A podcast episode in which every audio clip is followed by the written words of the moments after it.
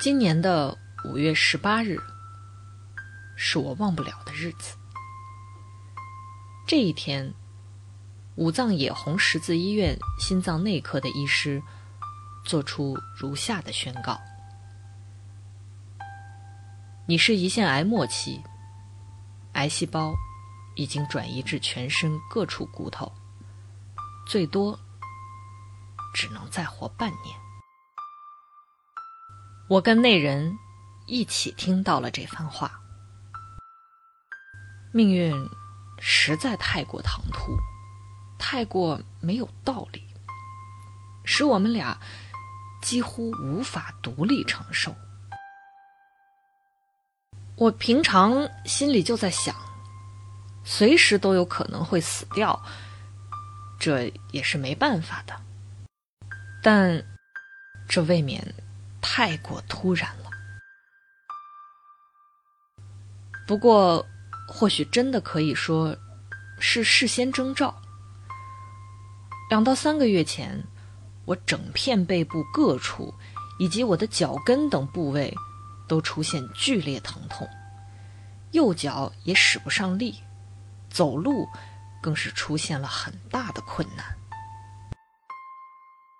我有找过针灸师。与整脊师，但状况并未改善。经过核磁共振与断层扫描等等精密仪器检查的结果，就是刚刚那段只能再活半年的宣告。这简直像是回过神来，死神就站在背后似的。我实在也是束手无策。宣告后，我与那人一同摸索活下去的办法，真是拼了老命。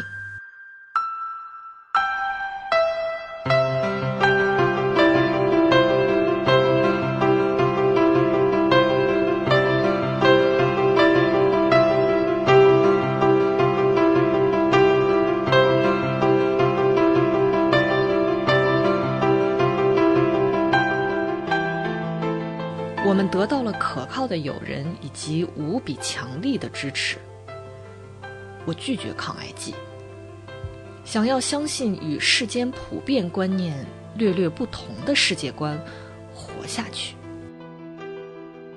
感觉拒绝普通这点，倒还挺有我的风格的。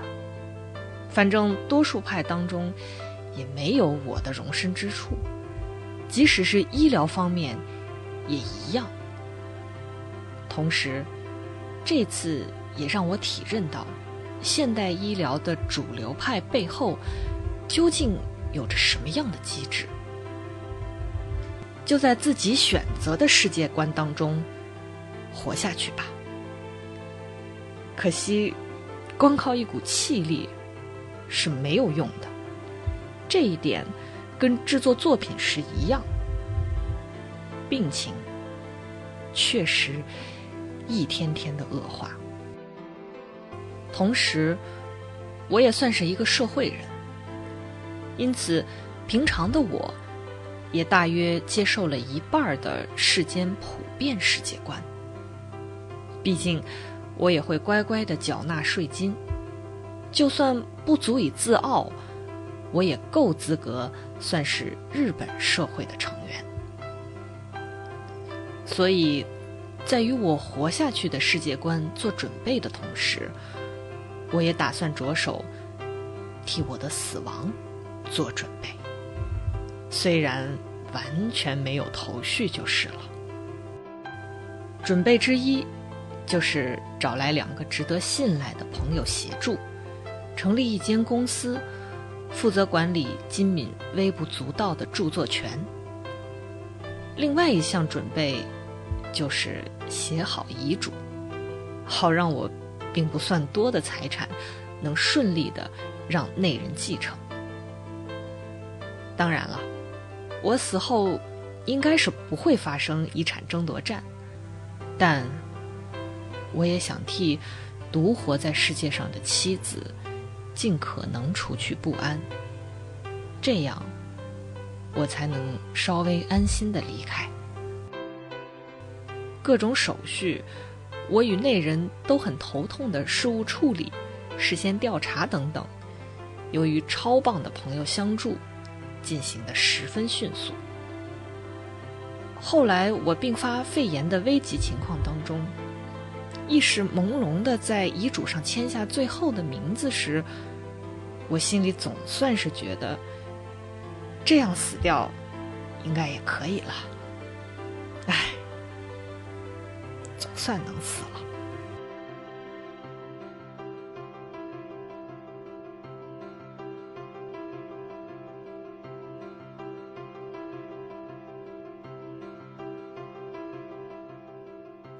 毕竟，在两天前，我就被救护车送到武藏野红十字医院。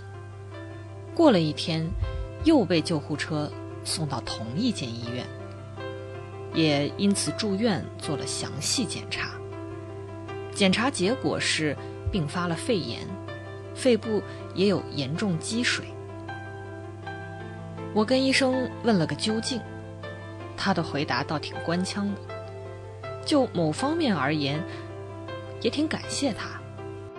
他说：“顶多只能撑个一两天，就算熬了过去，最多月底就不行了吧？”听着听着，我心想，怎么讲的像天气预报一样？不过，事态确实越来越紧急了。那是七月七日的事儿。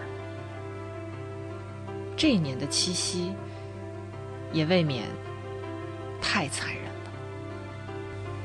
所以，我很快的下了决定：我要死在家里。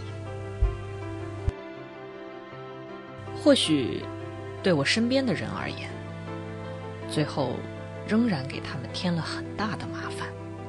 好不容易才找到能让我离开医院、回到家里的方法，一切都多亏了我妻子的努力。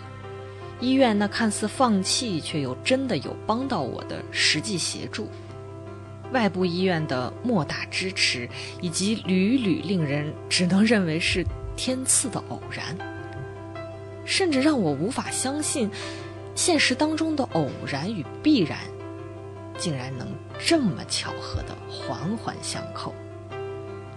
毕竟，这又不是东京教父啊！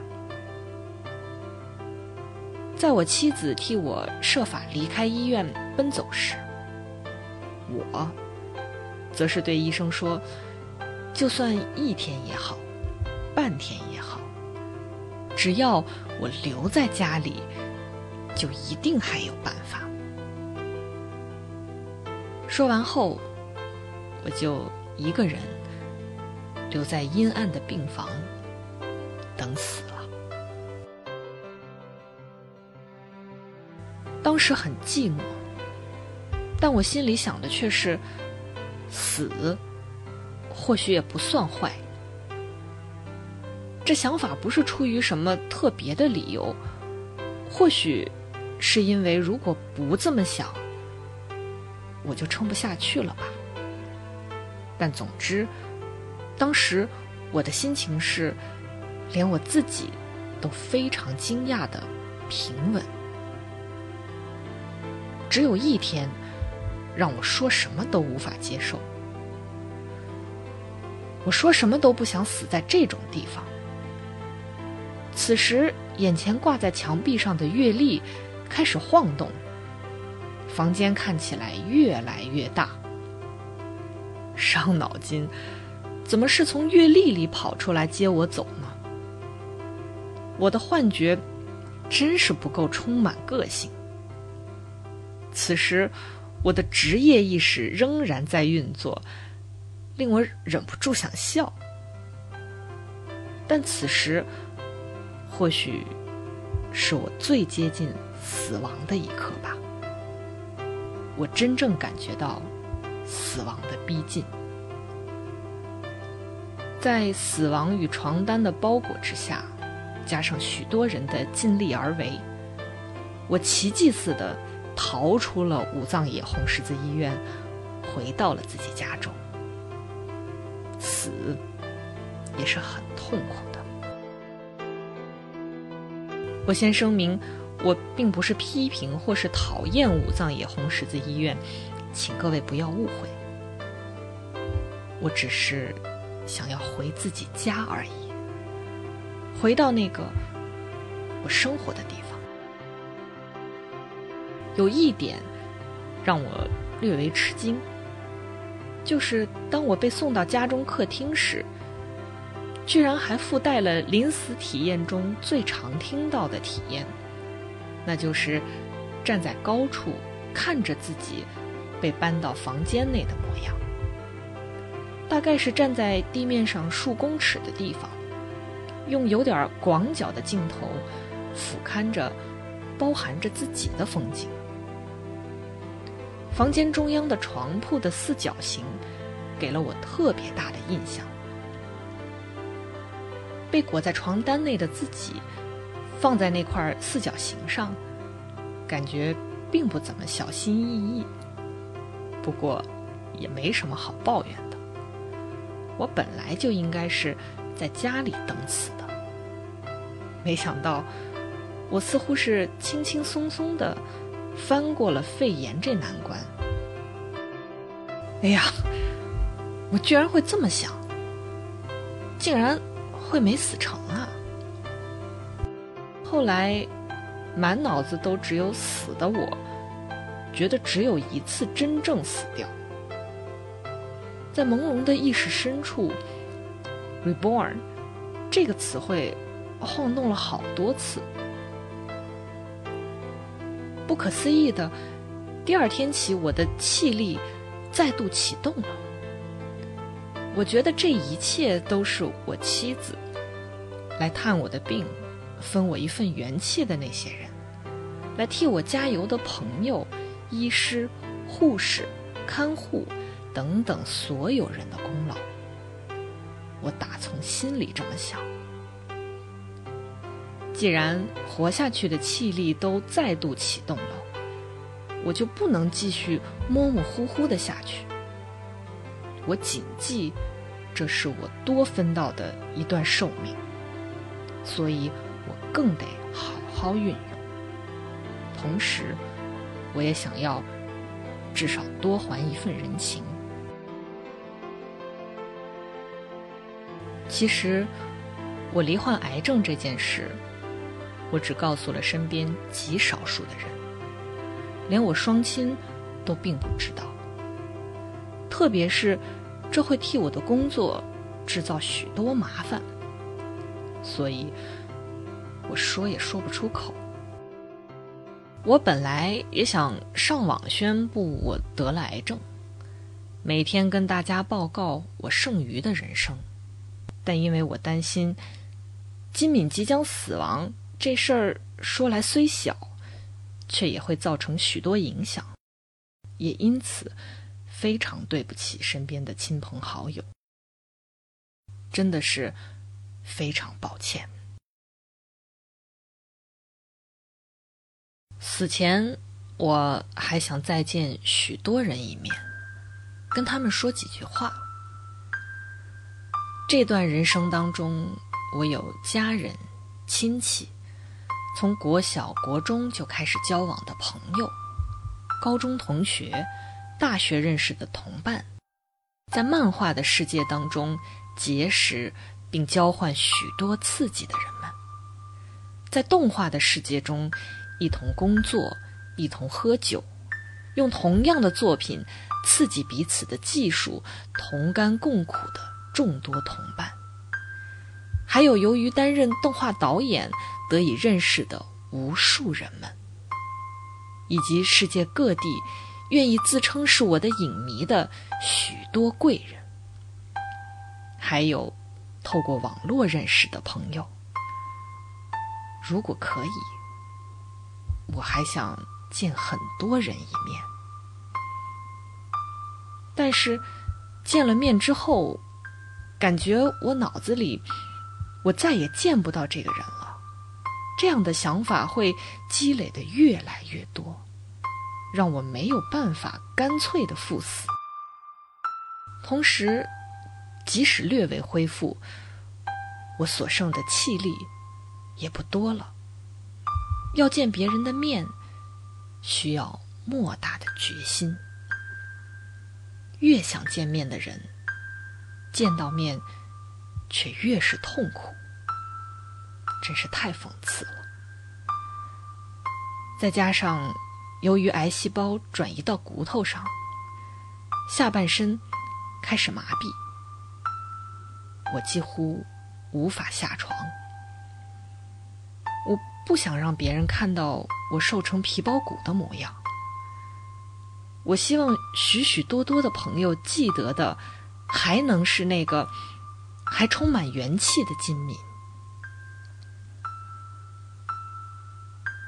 不知道我病情的亲戚，所有朋友，所有认识的人，我要借这个场合跟你们道歉。但我真的很希望你们可以理解金敏的这份任性，因为金敏本来就是这样的家伙嘛。想到你们的脸，我的脑子里就涌现出许多美好的回忆与笑容。真的非常感谢大家给了我这么棒的回忆。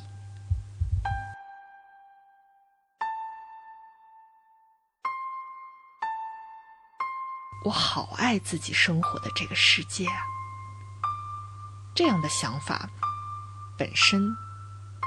就是一种幸福。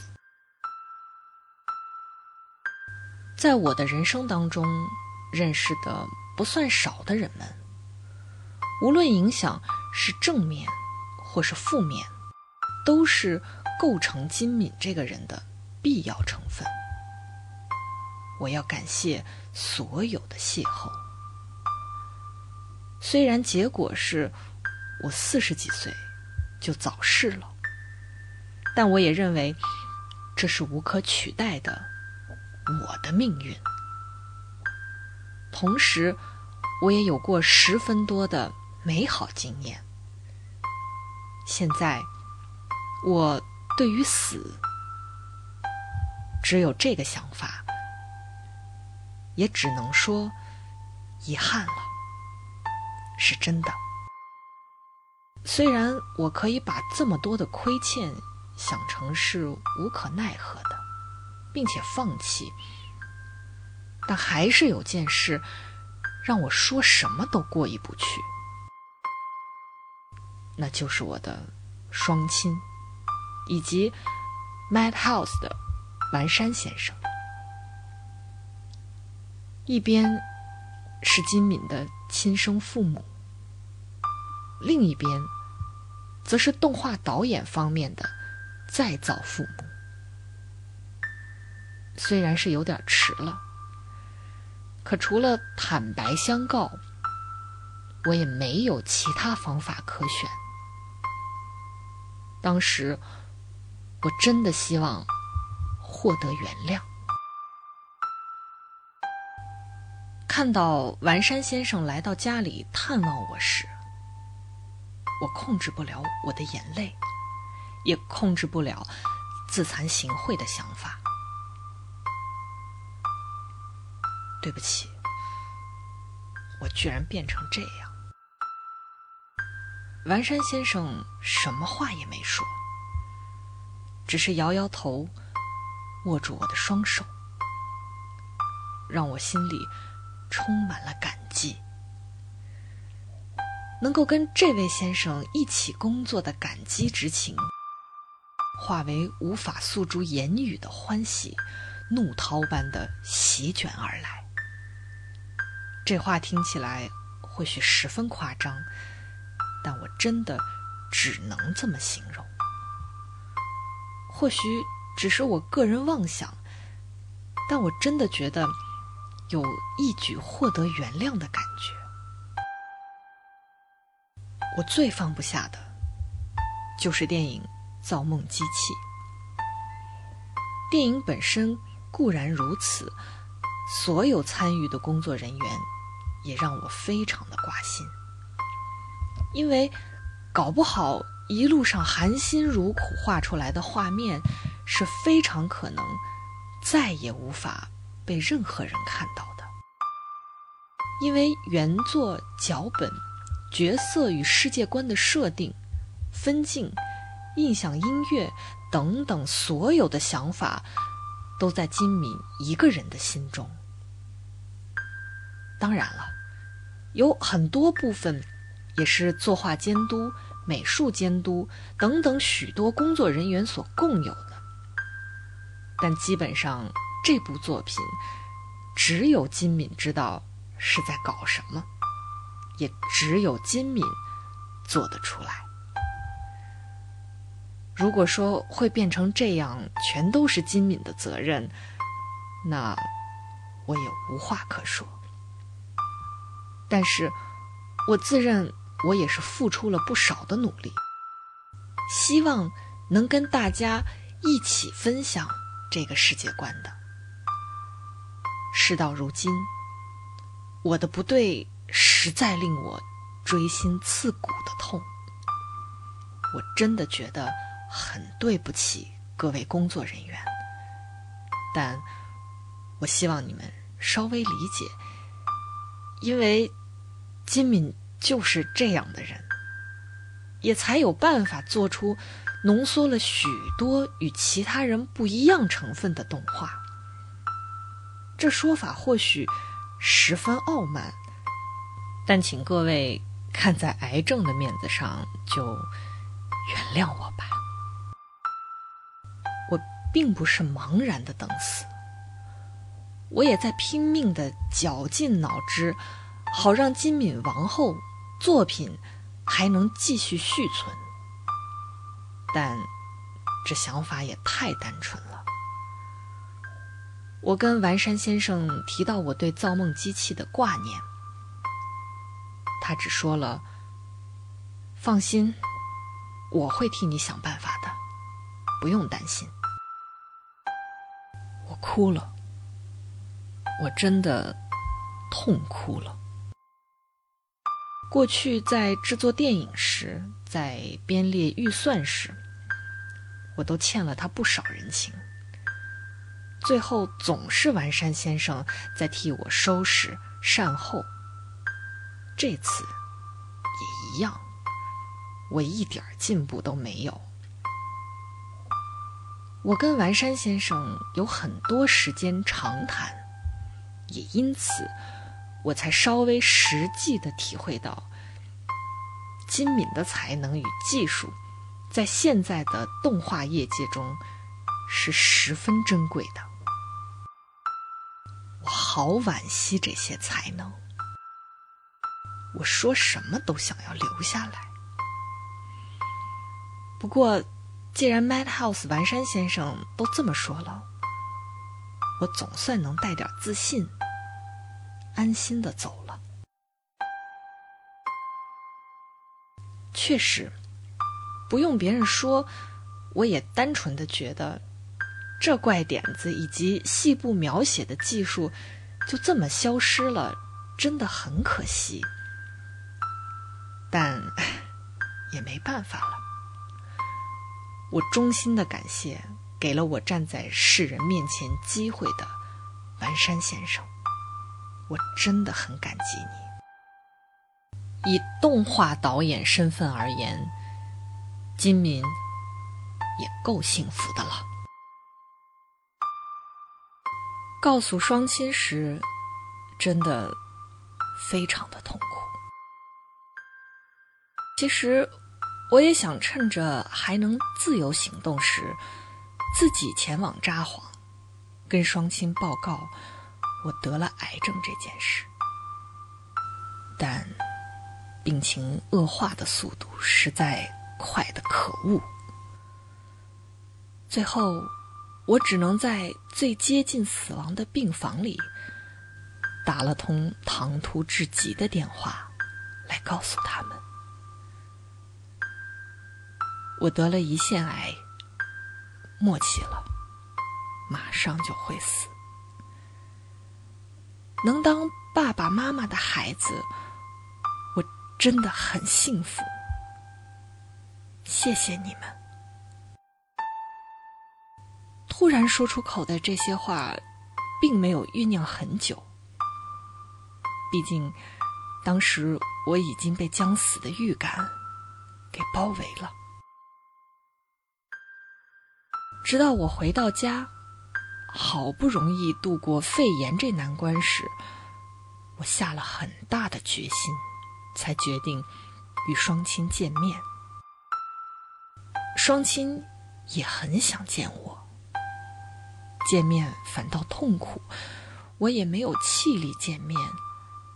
但我说什么都想看看他们的脸，我想当面跟他们说。我很感谢他们生下我，我真的很幸福。虽然说我的生命走得比别人快了一点，这点让我对妻子、对双亲、对我喜欢的人们都很不好意思。他们很快的就响应了我的任性。第二天。我的双亲就从札幌赶到我家，刚看到我躺在床上，我妈脱口而出的那句话，我毕生难忘。对不起，我没有把你生成一个健康的孩子。说不出第二句话。跟双亲生活的日子并不算长，但已经够了。我觉得他们看到我的脸就能明白一切。事实上也是如此。谢谢你们，谢谢你们，爸爸妈妈。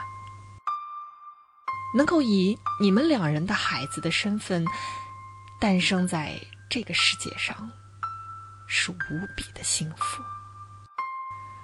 数不尽的回忆以及感谢，充满了我的胸膛。幸福本身也很可贵，但我更感激不尽的是，他们让我培养出。能够感受到幸福的能力，真的很谢谢你们。早父母一步先走，非常不孝。不过，这十几年当中，我以动画导演的身份，充分的展示自己的本领，达成了我的目标，也得到了相当的评价。唯一遗憾的是，不算很卖座，但我觉得已经足以报答他们。特别是这十几年来，我的生命密度是别人的好几倍。这一点，我相信双亲跟我一定都知道。能够跟双亲。与完山先生直接对话，让我卸下了肩头上的重担。最后，是比谁都让我挂念，却又直到最后都极力支撑我的妻子。接受医生的宣告后，我们两个人对泣数次。这段日子，每天对我们的身心都是煎熬，甚至无法用言辞来形容。可是，我之所以能够熬过这些痛苦又无奈的日子，全都是因为医生的宣告后，你说的那番强而有力的话。我会陪你走到最后。你这话一点儿都没错，仿佛是要我摆脱我的担心似的。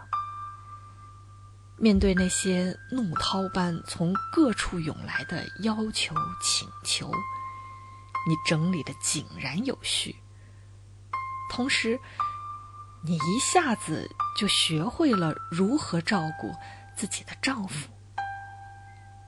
你精明干练的模样，让我非常感动。我的妻子好厉害啊！都到这个地步，就别说这些了。不，不，是因为我深切体会到，你比我一直以来所认为的都还要厉害。我相信，在我死了以后，你一定也能很顺利的将金敏送走。回想起来，结婚后我每天都忙着工作工作。现在想想，唯一悠闲的待在家里的日子，就是离癌之后，也真是。太过分了！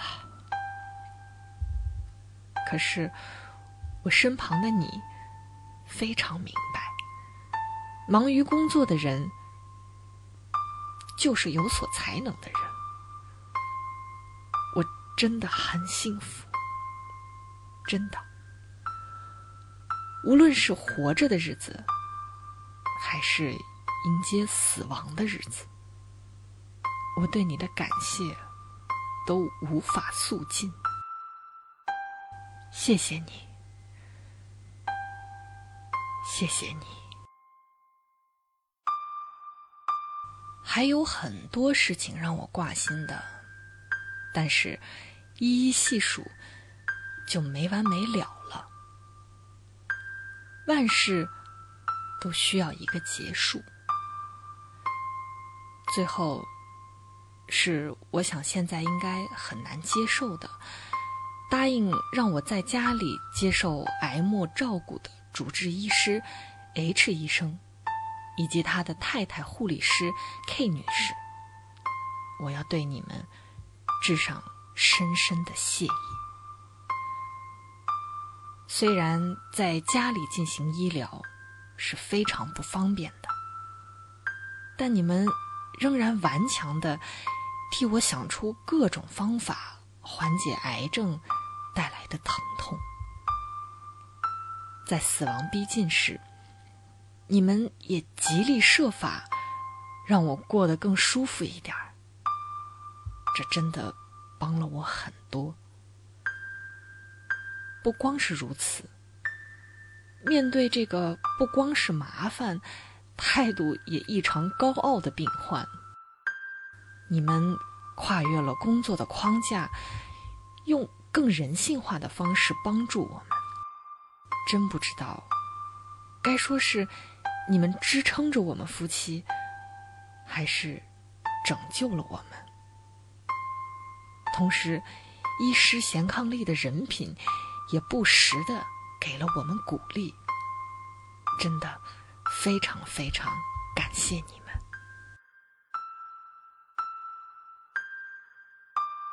这篇文章也到了最后了。在五月半知道我寿命所剩无几时，部分公司给了我们异乎寻常的尽力协助以及精神支持的两位朋友——株式会社 Constone 的成员，同时也是我的高中时期的好朋友 T 先生。以及制作人 H，我要衷心的感谢你们，真的很感谢你们。从我贫乏的语汇库当中，很难找出适当的感谢词，但我们夫妻都深受你们的照顾。如果没有你们俩，我的死恐怕。会更加痛苦。同时，在一旁照顾我的妻子，也恐怕会被吞噬吧。真的，一切都受你们的照顾了。尽管一直承蒙照顾，但不好意思，能够请你们协助我的妻子，一直到我死后出殡吗？这样一来，我也能安心的上飞机了。我衷心的拜托你们。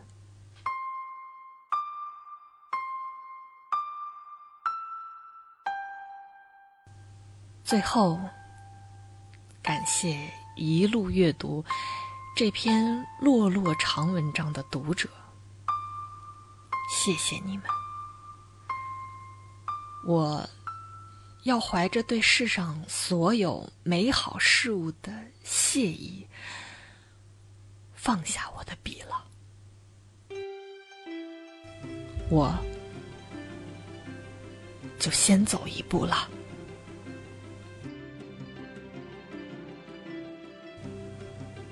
金敏，二零一零年五月十八日。